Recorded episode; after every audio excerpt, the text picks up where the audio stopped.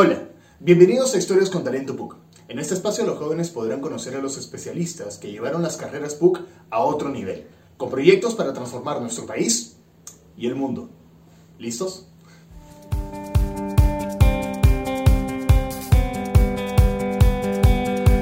Hola, ¿qué tal? Bienvenidos todos a Historias con Talento PUC. Eh, yo soy Jano Vaca y durante la próxima media hora vamos a conversar con Benjamín Castañeda, coordinador de la especialidad de Ingeniería Biomédica, y Augusto Acosta. Ambos son miembros del equipo que diseñó y desarrolló el, respirador mecánico MASI.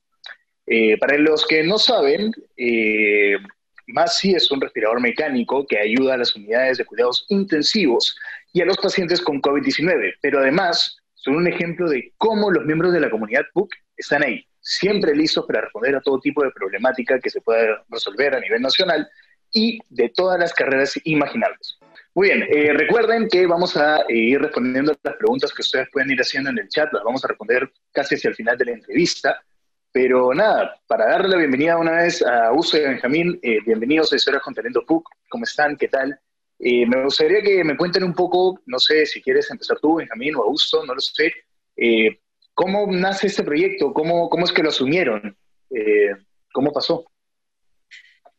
bueno, buenas noches, gracias por la invitación, Jano. Em, el proyecto nace justo con eh, la cuarentena. En ese momento, ya todos sabemos, estábamos en una situación muy difícil, con una infraestructura de salud bastante precaria y la experiencia de Italia, de España, era muy claro que uno de los problemas más grandes que íbamos a tener era la falta de ventiladores mecánicos que se necesitan para la unidad de cuidados intensivos.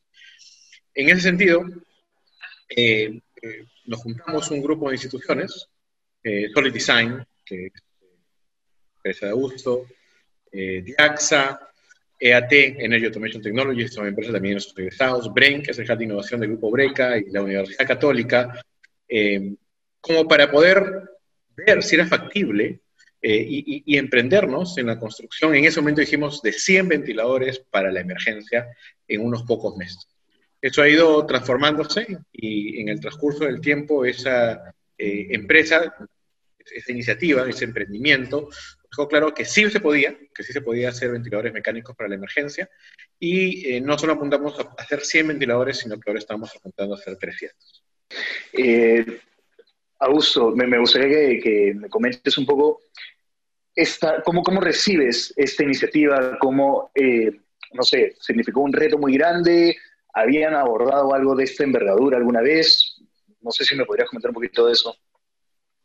Bueno, nosotros iniciamos el proyecto con, digamos, la noticia por parte de la empresa Diaxa, que nos comunica y nos consulta si es que nosotros podríamos resolver este gran reto, ¿no? Porque nosotros trabajamos más o menos unos seis años con Diaxa y ellos fueron los que desarrollaron la parte electrónica del producto, ¿no? Entonces nosotros tenemos ya una trayectoria con ellos y, digamos, me hicieron la, consulta si es que podíamos abordarlo realmente fue bastante complicado todo el proceso, como comenta Benjamín, sobre todo por el tema de las nuevas reglas que salen para cómo se debe trabajar. ¿Por qué nuevas reglas? Porque no tenemos, digamos, permiso para salir, para amanecernos, para, para usar nuestros proveedores regulares. Tenemos que siempre ver qué proveedores son los que cumplen con las certificaciones para poder realizar digamos, productos de, alta, de altos estándares para que puedan, digamos, ser utilizados en el sector médico.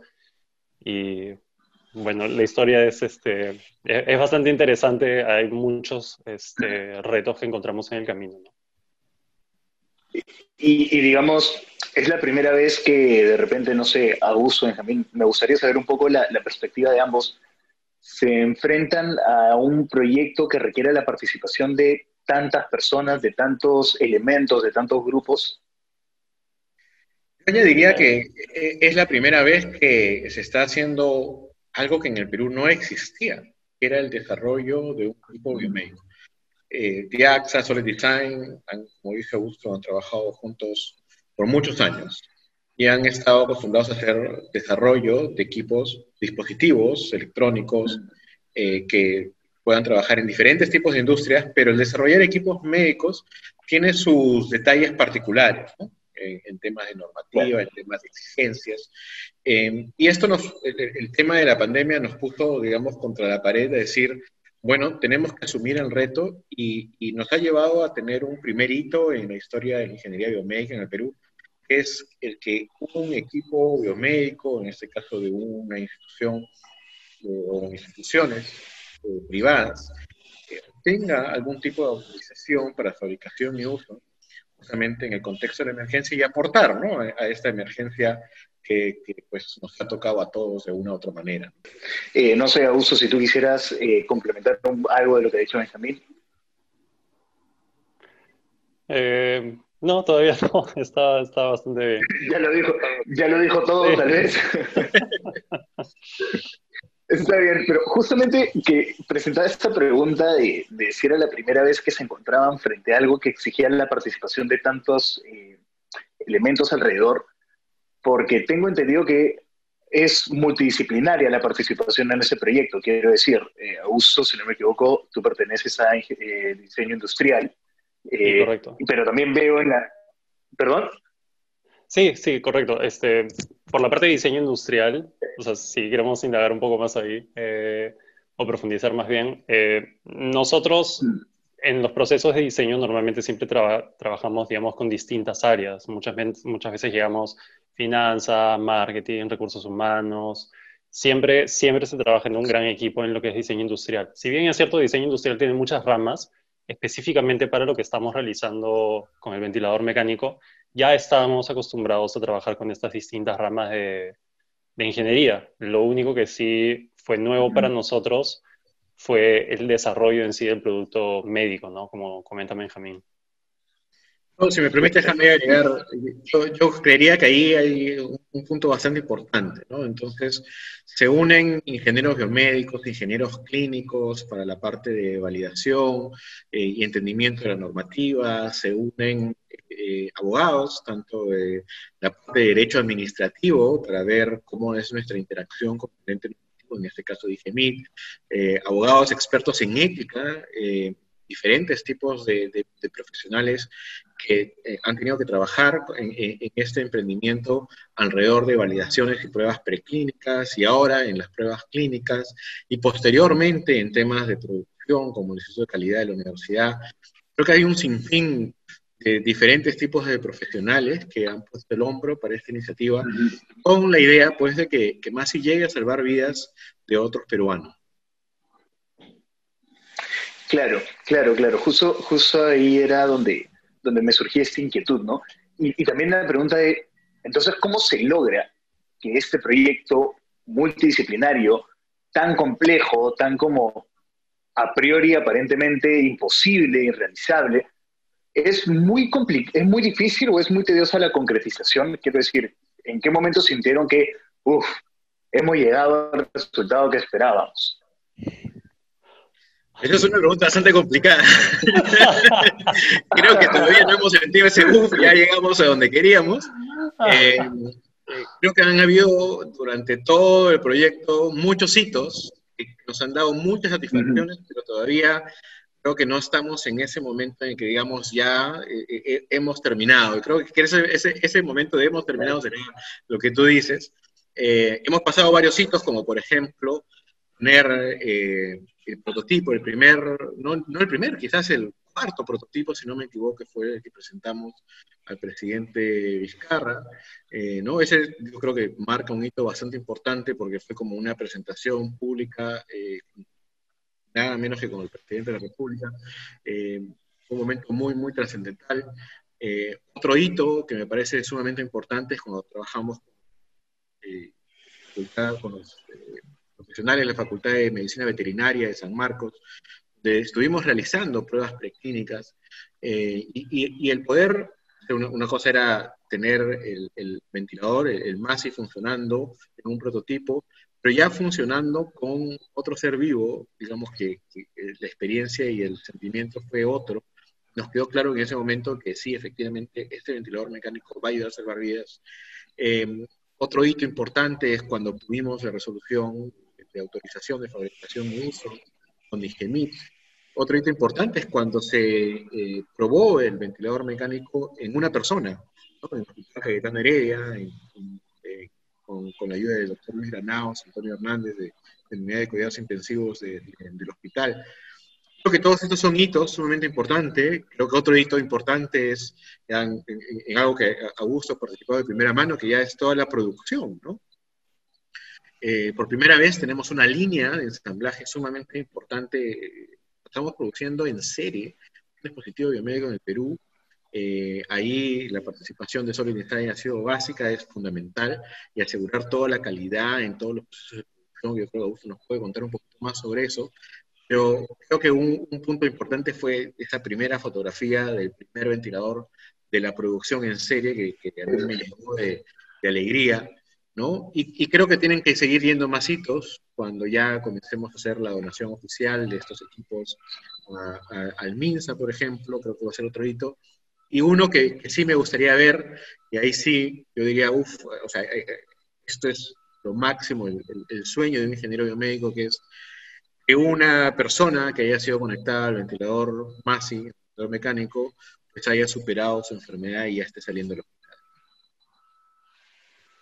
Claro, claro, qué, qué, bacán. Esta última parte la encuentro extremadamente valiosa y la conecto un montón con esto que mencionas, Benjamín, de la primera foto del MASI. Y, no sé si, Augusto, me gustaría que me comentes un poco cuáles fueron esas primeras dudas que salieron con este primer prototipo, con, con, esa foto del MASI, eh, no sé si son las mismas dudas que tienes hoy por hoy con respecto al proyecto y, qué tan complejo o, qué, tan, qué tanta gente se ve implicada en la toma de decisiones en, en este tipo de proyectos. No sé si me podrías comentar un poco de eso.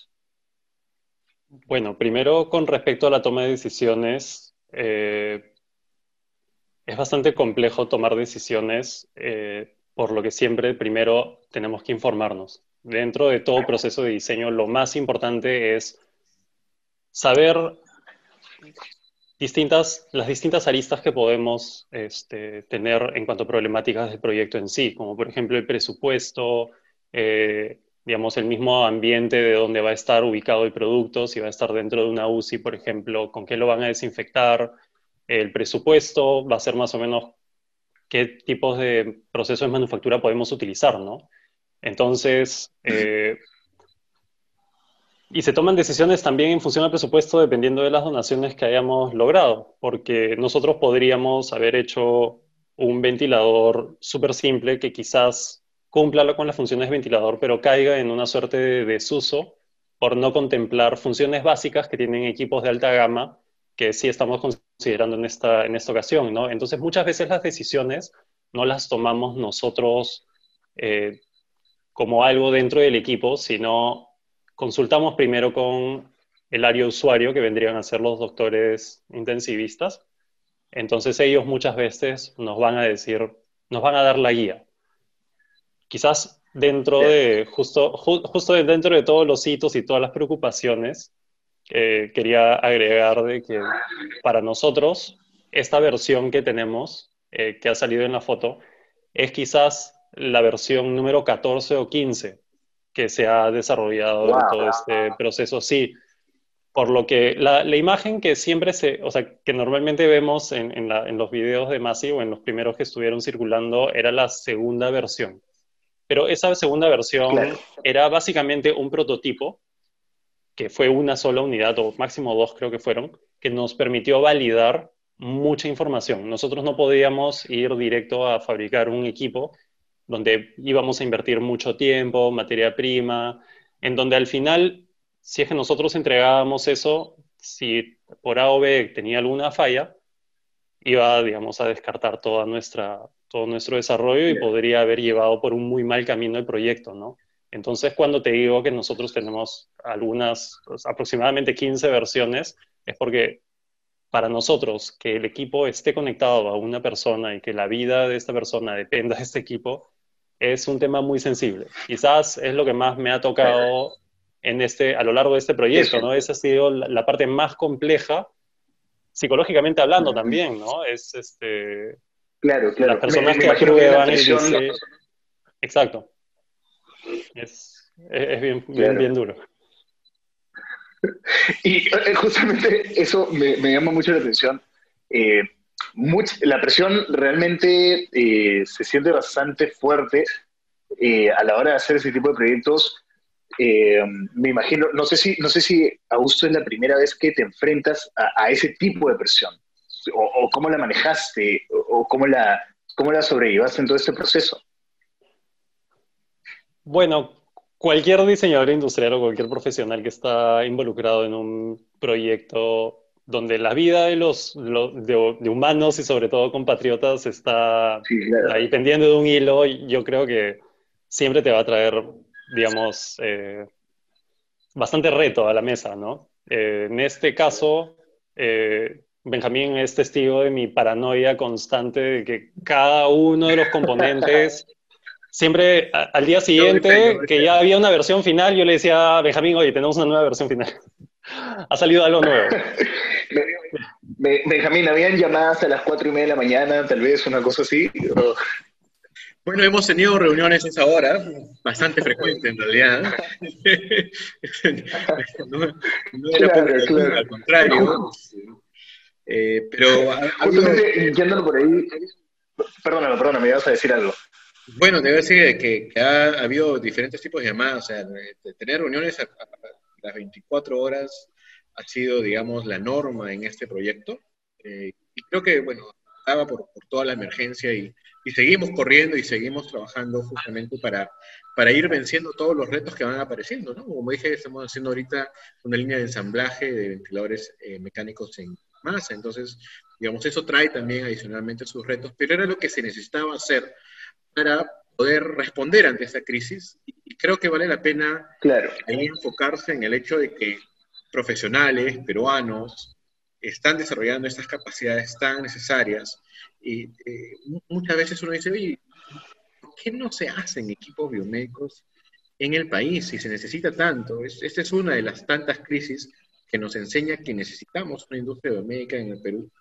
Pero no es la primera, ¿no? O sea, hace poco, hace eh, seis meses antes de la pandemia, que obviamente eso ya aparece en la prehistoria, pero hace seis meses antes de la pandemia había todo un problema de que se necesitaban incubadoras en Puno, la Sierra, y había un diseño por más de 20 años en, la Universidad Católica, Bruno Castillón, por ejemplo, de, este dispositivo biomédico que ha sido catalogado como uno de los más innovadores en su área, y lamentablemente nunca vio eh, la luz del día en aspecto comercial. Entonces, eh, digamos, espero que, que, nos sirva para aprender a todos que si algo nos deja esta, esta crisis, esta pandemia, es demostrar que sí podemos, que la unión de la academia, las empresas privadas, el Estado mismo, que también ha aportado de, muchas maneras a, este emprendimiento, esa unión de, profesionales de alta calidad ha permitido hacer en tiempo récord el desarrollo de una, de una línea de ensamblaje, desde levantar requerimientos, diseño, implementación, ¿no? Eh, pruebas preclínicas, pruebas clínicas y ensamblaje en pocos meses. Creo que eso no es un, reto menor eh, y, creo que deja demostrado la calidad de profesionales que tenemos en el Perú. Claro, digamos que se podría decir que es el rigor que ha dado esta crisis de, la pandemia el que nos ha impulsado un poco a la innovación, ¿no? Y, justamente es este rigor el que yo me pregunto, ¿ha cambiado mucho a partir del trabajo a distancia de este proyecto? Quiero decir, estas reuniones a las cuatro y media de la mañana, esta necesidad de innovar, este impulso creativo por la innovación, eh, ¿es el mismo de antes de la pandemia o la pandemia y, el trabajo a distancia funcionó como un parteaguas para esto? No, sé si me podrían dar algunos comentarios sobre eso. Bueno, para empezar, yo no diría que hemos, o sea, sí ha habido trabajo a distancia, especialmente al principio, pero después hemos tenido que ya comenzar a trabajar juntos y la Universidad Católica ha sido el campus de la universidad ha sido nuestra casa, digamos. Eh, y el tema de trabajar a distancia y reuniones, bueno, para mí ha sido algo no, tan nuevo, he venido trabajando a distancia por muchos años. Eh, creo que de, alguna manera este, eh, esto que ha parecido diferente, había tenido ciertos preparativos. trabajo, por, por, cuestiones de trabajo viajo bastante. Este, y, creo que eso ya también nos ha preparado de alguna manera en, cómo tener esas interacciones. Pero es, importante resaltar que mucho de lo que hemos podido hacer sí ha necesitado un trabajo cara a cara, digamos. Lo que sí la pandemia lo que se ha traído es que hay una necesidad de urgencia, O sea, todo esto que normalmente tomaría años, se ha tenido que resumir y comprimir, eh, digamos, con el mayor rigor posible en pocos meses. Y eso, pues, es producto de la crisis que, que nos, nos, da ciertas restricciones, pero también nos, nos impulsa a innovar, como bien mencionaste.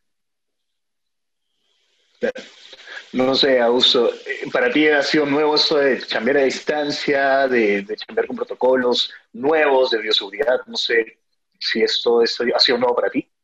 Los protocolos de, de, bioseguridad, sí, definitivamente, sobre todo el tema de la mascarilla, cuando estamos fuera de planta. Pero cuando estamos dentro de planta, por seguridad, obviamente es, es, mucho mejor hacerlo por las partículas de polvo que puedan haber, porque digamos, estamos hablando de planta donde hacemos toda la parte de metal mecánica, ¿no? Entonces, hay partículas de metal quizás flotando, suspendidas, tenemos que poner cascos, zapatos con punta de acero, entonces esa parte sí es complicada, ¿no?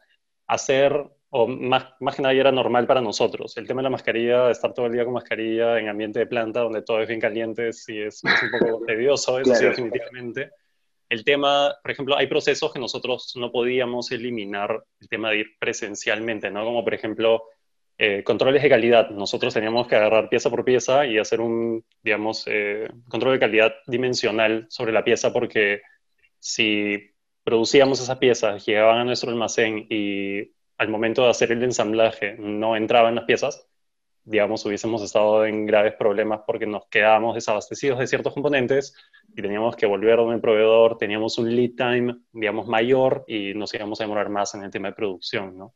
Aparte de toda la merma de metal, porque el metal sí es, es, costoso, ¿no? Sobre todo el tiempo también, ¿no? Que creo que es más importante que el material en este caso. es loco como la, la, crisis hace que todo se apriete, que todo se, se, tenga que trabajar más rápido, pero con mucho más rigor, ¿no? Estar mucho más atento que nada se escape. Eh, Mm, hay una pregunta que mm, venía dándose en el público y que sin darnos cuenta, o bueno, felizmente le hemos ido respondiendo, conversando, que era cómo era el día a día de este proceso de crear, eh, crear este proyecto. Les recuerdo a los chicos que están conectados, chicos y chicas que están conectados con nosotros, no dejen de mandar sus preguntas, hacia el final de la entrevista las vamos a responder. Eh, y la idea es esa, seguir enriqueciendo este debate, esta conversación. Y, a ver, estaba empezando por Benjamín las últimas preguntas, entonces voy a empezar por Augusto. Una pregunta, Augusto. Por ejemplo, voy a poner un poco en contexto, ¿sí? Eh, yo estudio artes escénicas en, la, universidad, en la, católica, y por ejemplo, a mí me, pasa mucho de vueltas, me, llama mucho la atención el cómo podría alguien encontrar la carrera de diseño industrial, cómo, cómo es que alguien se encuentra esa carrera y dice, esa es. Muy buena pregunta. Yo llegué a esta, yo llegué a esta carrera por curioso. En realidad, yo toda la vida he desarmado juguetes. Sí, mira, ah, bueno. Ok, ok, ok, ok. O sea, claro, no sé si dentro de la universidad, como me comentaste en el ejemplo donde tú estudias o, digamos, hiciste artes escénicas, ¿cómo llegarías a diseño industrial? Quizás en ese escenario es un poco difícil, pero si tú, por ejemplo, eh, en realidad Perdón, hay un curso que se llama Integración, si mal no recuerdo, ¿no? Creo, sí creo que sí lo, siguen dictando, donde se trabaja con diseñadores, en general, artistas de la, de la Facultad de Arte y Diseño, en donde se tienen que desarrollar estos escenarios. Y creo que sí se trabaja a la par con la, la, gente de artes escénicas. Entonces, como que podrías llegar a través de ciertos cursos complementarios en la universidad o algunos cursos selectivos, electivos, ¿no? Pero por mi parte, eh, yo siempre he sido una persona bastante curiosa, siempre he desarmado todo lo que he podido, todo lo que está dentro de mi presupuesto para desarmar, ¿no? Cosas ciertamente caras, ¿no? Este, incluso llegué a desarmar parte de mi carro cuando dejó de funcionar para ver cómo era, a ver si lo podía arreglar, porque había pasado por N cantidad de mecánicos que no me podían dar solución al tema. Y dentro de este proceso, eh, bueno, uno, yo sé que muchos de los espectadores quizás son este, escolares. Yo hice muchos test vocacionales. Los test vocacionales ciertamente te daban un rango más hacia humanidades, eh, letras o números. Entonces, quizás no era muy, muy preciso para mí, ¿no? Yo sí tuve que hacer una investigación quizás un poco más exhaustiva a través de Internet, en donde me di cuenta rápidamente que lo mío era, digamos, el desarrollo de productos. Desarrollo de productos, ¿por qué? Porque aparte de haber sido curioso y haber desarmado productos, tú vas entendiendo, vas generando cierto criterio cuando tú ves un producto y ya sabes cuáles son las posibles, digamos, este, posibilidades de sujeción. Lo han pegado, le han puesto tornillos, le han puesto pernos, tiene clips, tiene cinta de doble faz, encaja por presión, etc. Entonces, cuando uno, digamos, estudia diseño, dice, ok, tengo estos componentes, digamos que son componentes electrónicos, y queremos hacer una carcasa, más o menos vemos qué máquinas tenemos como para poder generar una carcasa, eh, cuántas unidades queremos hacer. Estamos dentro del... Bueno, yo creo que me estoy viendo ahí un poco en floro en, el proceso quizás de diseño, pero ¿cómo, ¿cómo llegué a la carrera? Sí, llegué a la carrera en realidad buscando internet. Diseño industrial Latinoamérica. Me salieron dentro de las mejores universidades que podía acceder a Perú, era la católica, era el líder, líder, es más, si no mal no recuerdo, era la única en esa época, y si querías estudiar, digamos, eh, otra carrera de diseño industrial en otro país, tus opciones eran Argentina y Brasil, ¿no? Pero, pero en realidad yo considero que en una primera instancia el, pasar por la universidad acá en tu, en tu propio país es mucho más ventajoso, quizás porque desde la misma eh, preparación vas conociendo tus próximos proveedores tus próximos proveedores y tus futuros clientes. Lo bueno es que la universidad... Digamos hay, una forma de, hay una forma de entender la aplicación de la carrera mucho más cercana, estudiando el aquí, ¿no? Sí, y porque básicamente sales y casi inmediatamente puedes conseguir trabajo. Bueno, no sé cómo está ahora en épocas de COVID, pero, pero fue, mi caso. ¿no? Yo salí, muchos profesores eh, me refirieron, yo conocí a Javier Chan, gracias a una referencia de un profesor de, diseño industrial. Me dijo, ah, ¿a ti te gustan hacer este tipo de máquinas? Mira, tienes que hablar con Javier Chang. Entonces lo llamé, conversamos, quedamos en una reunión y vi todas las posibilidades que había, ¿no? Entonces sí, fue, fue una experiencia bastante buena. Y, en tu caso, Benjamín, eh, ¿cómo, ¿cómo se acerca uno a una carrera que, por ejemplo, a mí me suena súper particular, súper lejana, pero ¿Cómo fue? ¿A ti se te hizo súper cercana desde el principio? ¿La tuviste re clara desde el principio? No, no, no sé cómo, cómo funciona la mente de un ingeniero biomédico. bueno, ingeniería biomédica es la unión de dos perfiles particulares. Primero que te tiene que encantar lo que es la tecnología en general, eh, cómo funciona desarrollar nueva tecnología, y segundo, eh, que tiene que apasionarte los temas de salud, ¿no? Entonces, por un lado, el desarrollo de la tecnología que vas a aplicar a algo particular que es la salud, todos los temas de biología, etcétera. En mi caso particular, eh, a mí siempre me han fascinado las computadoras, programos desde que tenía 8 años, eh, hacía mis propios juegos en la Commodore 64, por supuesto ya muchos no sabrán qué es eso. Eh, y adicionalmente, eh, toda mi familia ha estado siempre en la parte de, la medicina, ¿no? Mi papá es un médico, mi hermano, mi cuñada, mis primos. Yo, yo fui la ovejita negra cuando dije no, no, no voy a estudiar medicina. ¿no? Eh, y, y, siempre tuve este, este mix de interés que me llevó en su momento a estudiar ingeniería electrónica porque no había en el Perú la carrera de ingeniería biomédica, eh, pero que después conforme me fui, primero aprendí a desarrollar tecnología con toda la parte de electrónica y después me fui orientando a cómo aplicar esta tecnología a través de mi doctorado, ya lo apliqué en temas de imágenes médicas.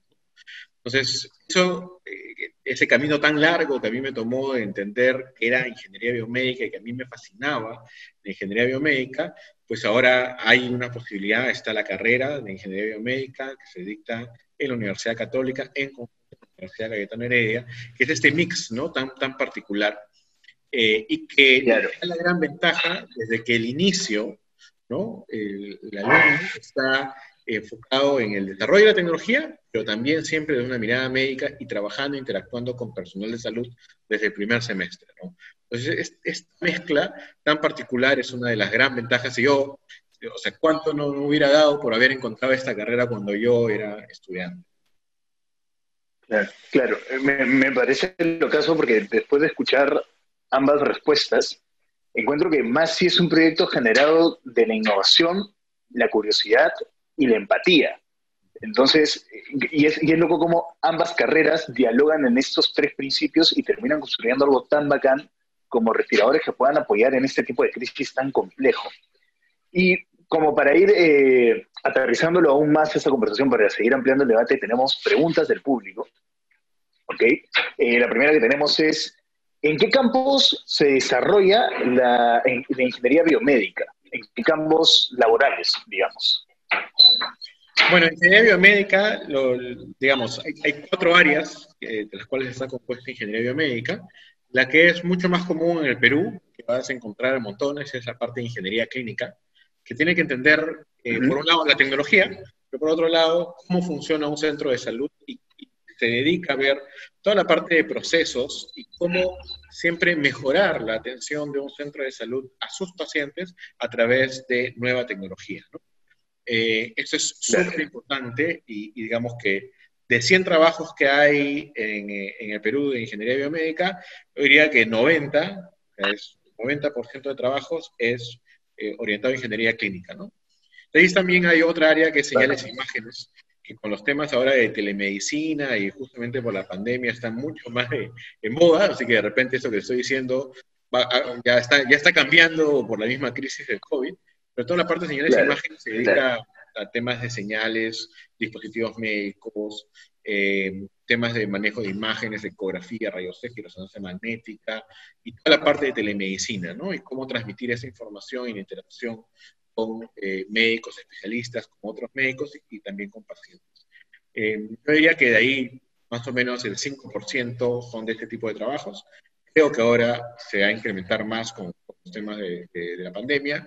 De ahí está el área de biomecánica que tiene un furor increíble, porque, bueno, todo el mundo piensa en esta idea de las prótesis, realizar prótesis, eh, realizar exoesqueletos, o tu traje de Iron Man de alguna manera, este, aplicado a salud.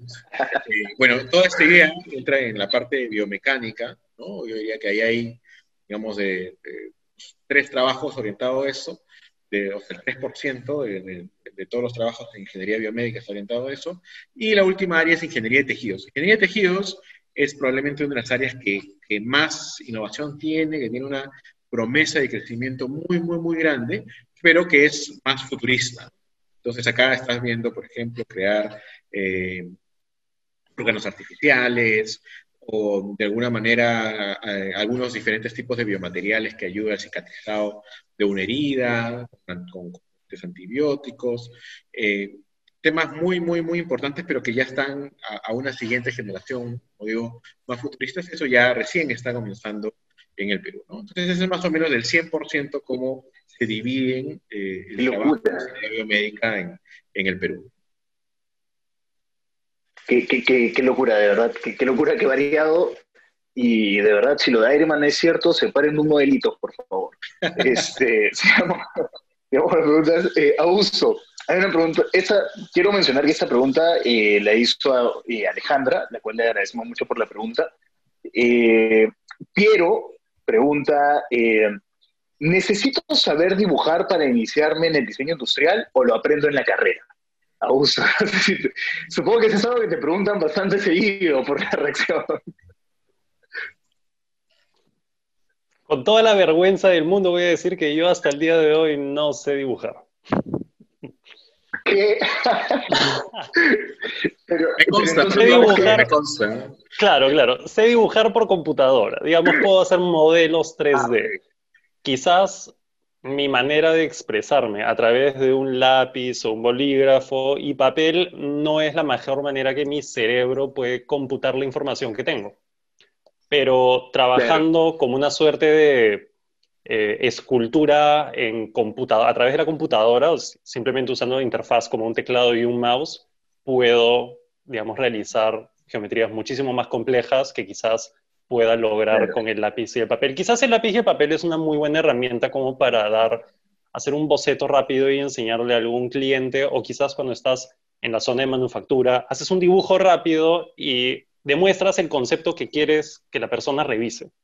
Pero hasta ahí nomás. Cuando, cuando trabajas con máquinas CNC, que es lo que yo hago, que son, digamos, máquinas que tú las programas y fabrican cosas de manera muy exacta y, digamos, en un volumen más o menos considerable, como de producción, no lo vas a hacer a mano.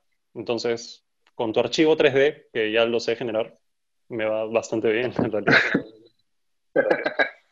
Pero sí, puedes aprender, puedes aprender a dibujar en la carrera. Hay, hay, pues, hay doctores, eh, doctores este, perdón, este, profesores.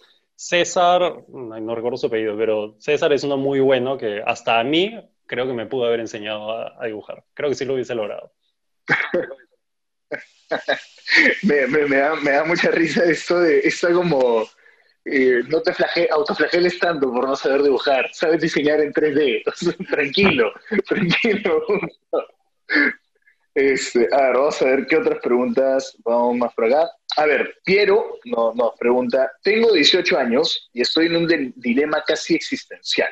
No sé si seguir la carrera de ingeniería electrónica o ciencias de la computación. Me, gusta, eh, me gustan mucho ambas. ¿Qué me recomiendan?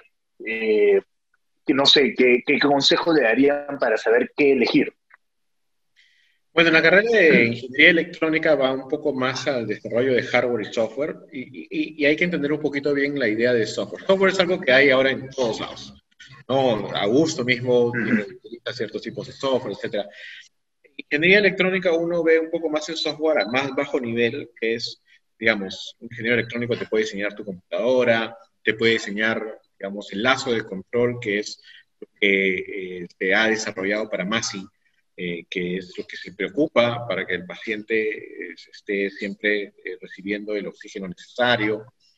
pero todo eso se desarrolla a nivel de un microcontrolador, siempre controlando los detalles más bajos de, de, lo que se, se, dice como bajo nivel, en ese sentido, más cercano al lenguaje máquina, ¿no? Es, digamos, más claro. ¿no? ciencias de la computación está mucho más pensado al manejo de la información ¿no? y al análisis de la información. Entonces, eh, si tu orientación está más hacia, eh, digamos, quiero hacer un dispositivo, equipo, hardware, pues ahí definitivamente la idea va más hacia ingeniería electrónica. Eh, si tu orientación está más a, tengo información y quiero procesar esa información, aplicar inteligencia artificial, análisis de datos. Pues eso va más un poquito para la parte de ciencias de la computación. ¿no? Es un poquito la, la diferencia. Claro, claro. Quizás no sé, si, si quisieras... Ah, perdón. Sí, sí, solamente es importante también mencionar que las carreras tampoco son como islas totalmente independientes unas de otras, ¿no? Claro. Entonces, eh, claro. digamos, eh, puedes tener eh, un ingeniero electrónico, va a ver dentro de su carrera temas de ciencias de la computación. Una, una persona, un profesional de ciencias de la computación, va a ver dentro de su carrera algunos temas de ingeniería electrónica, es donde más pones el énfasis. Entonces tampoco, o sea, si bien es importante decidir, tampoco es como súper vital, si, si vas a una ya no puedes ver nada y la otra no es así, sino que también dentro de tu, propia, de tu propio desarrollo profesional puedes ir orientándote darle más peso dentro de la carrera o la otra. Claro, claro. Entiendo eso y, entiendo cómo funciona ese diálogo interdisciplinario, digamos, está más que demostrado en, en, Masi, por ejemplo. No sé, Augusto, si quisieras complementar algo de esta pregunta. Si trabajan, o sea, si estudian diseño, perdón, electrónica, es muy probable que también puedan realizar trabajo con digamos, diseñadores industriales en donde puedan llegar a tangibilizar un producto. Mm, Porque como te comento, claro, Diaxa, que es la empresa que desarrolla la parte de electrónica, claro, ya venimos trabajando varios años con ellos, hemos desarrollado productos desde para minas hasta para la industria automotriz. Entonces es bastante amplio en realidad. Claro. y, y, justo, justo queda acá porque eso me lleva a una siguiente discusión que me gustaría plantear y es por ejemplo, Piero nos comenta ese eh, dilema existencial y, Benjamín nos dice, tanto Benjamín y Augusto nos plantean esta idea de que no es un tema tan cerrado, que se dialoga mucho con otro tipo de especialidades, pero quisiera saber si ustedes encuentran como algún perfil, eh, o si pudieran definir el perfil eh, preciso o más cercano posible hacia las carreras tanto de ingeniería biomédica como de diseño industrial. No sé quién quisiera empezar, de repente Augusto, Benjamín, no sé quién la puede tener más clara en ese sentido. Bueno, quizás para diseño industrial no existe un, perfil fijo, porque es tanto lo que puede abarcar el diseño industrial, y justo me pareció haber leído hoy unas de las preguntas que subieron los alumnos, de los, no sé, alumnos, este, fue que cuáles son, digamos, los campos de trabajo en donde se puede desarrollar diseño industrial. Diseño industrial podemos ir, nosotros eh, como empresa, como Solid, hicimos el diseño de un vestido impreso en 3D. Fue el primer diseño de vestido impreso y fabricado en toda Latinoamérica.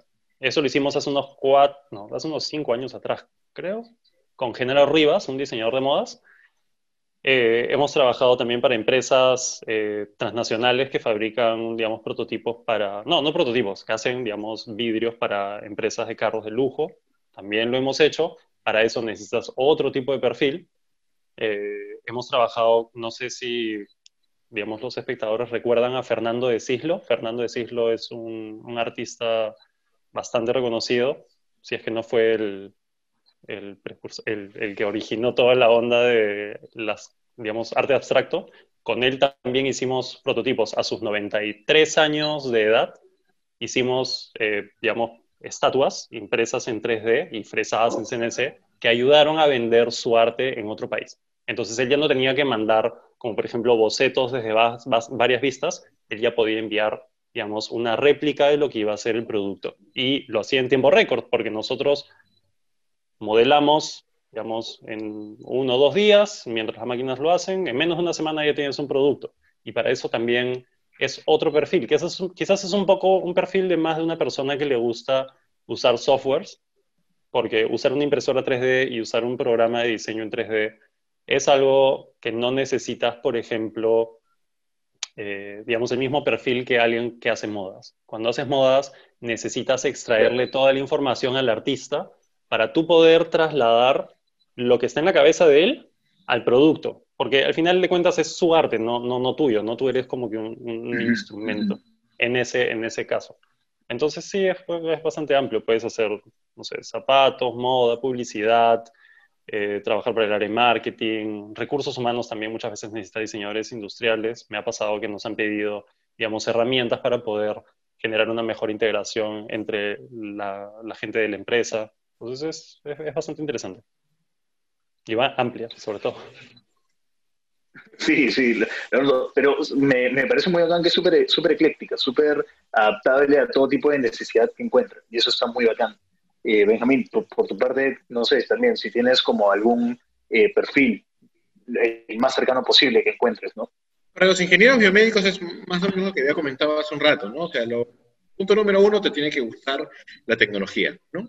ya sea tecnología a través de equipos, enseñarles imágenes, ya sea tecnología más pensada en la parte de mecánica, de prototipos, exoesqueletos, prótesis, o ya sea que sea tecnología un poco más orientada al desarrollo de nuevos biomateriales o, ingeniería de tejidos, te tiene que gustar la tecnología. Ese es punto número uno. Punto número dos, tiene que apasionar también el aplicar esa tecnología a temas de salud.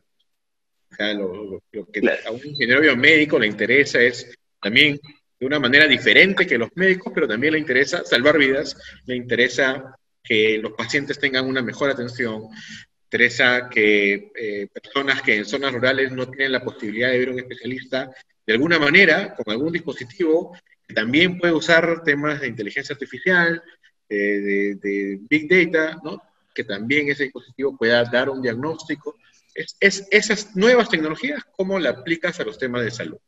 Y es muy importante que, eh, digamos, la persona pues tiene que, eh, tener cierta, cierta creatividad, cierta, cierto gusto por la innovación, porque justamente ahí está el cómo llevar algo, cómo, cómo saber de tecnología cómo entender un problema de salud y cómo juntarlos. ¿no? Y eso de alguna manera ya es innovar. Tienes que saber investigar para poder innovar.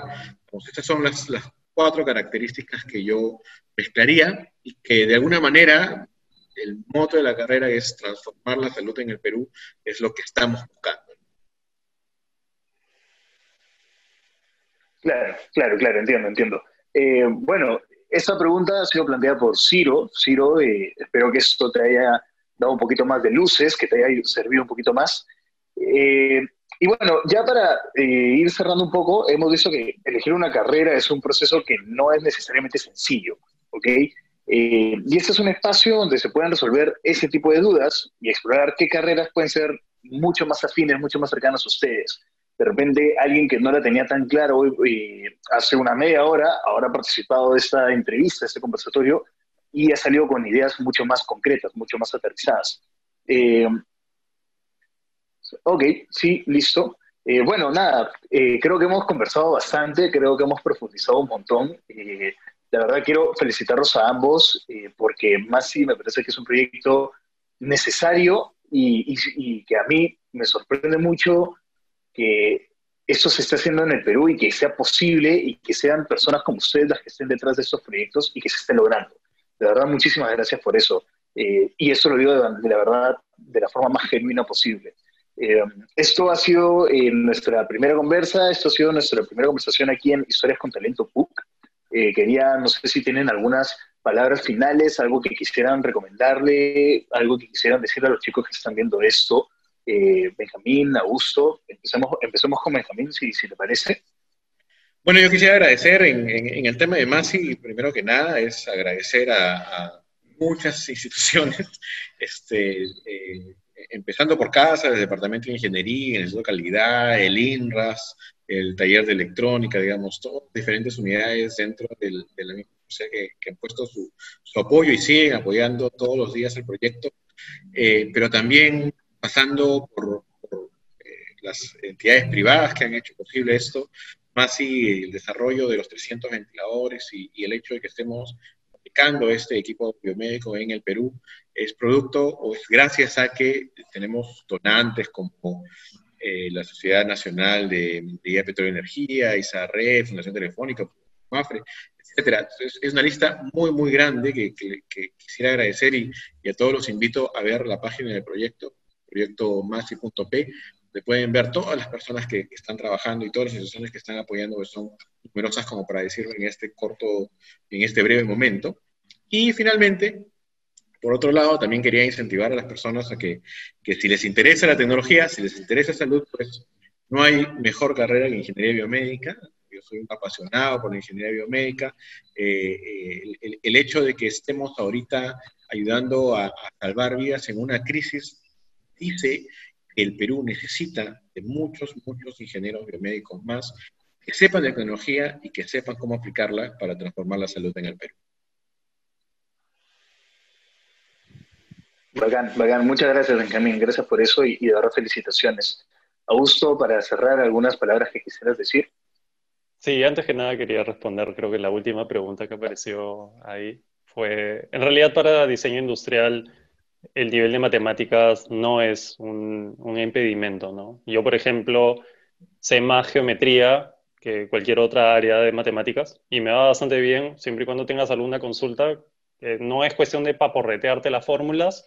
Hoy por hoy tenemos, gracias a Internet, tenemos, este, digamos, bastante ayuda por ahí.